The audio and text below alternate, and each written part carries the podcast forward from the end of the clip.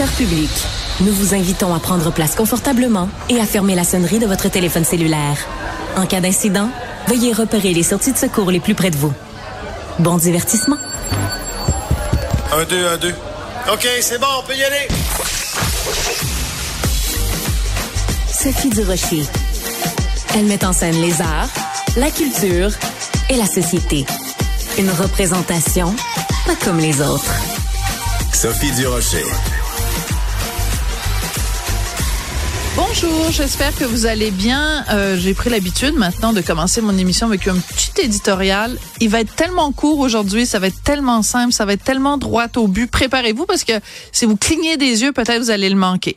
Alors, je vous lis quelques unes à, à la une, justement, quelques textes à la une de nos journaux aujourd'hui. Le cardinal Lacroix, éclaboussé par des allégations d'agression sexuelle. Le cardinal Lacroix et le séminaire de Québec dans la tourmente. Monseigneur Lacroix sur la liste des agresseurs présumés. Le cardinal Lacroix dénoncé pour agression sexuelle. J'ai juste trois mots à dire. Présomption d'innocence. C'est tout. C'est ça mon éditorial.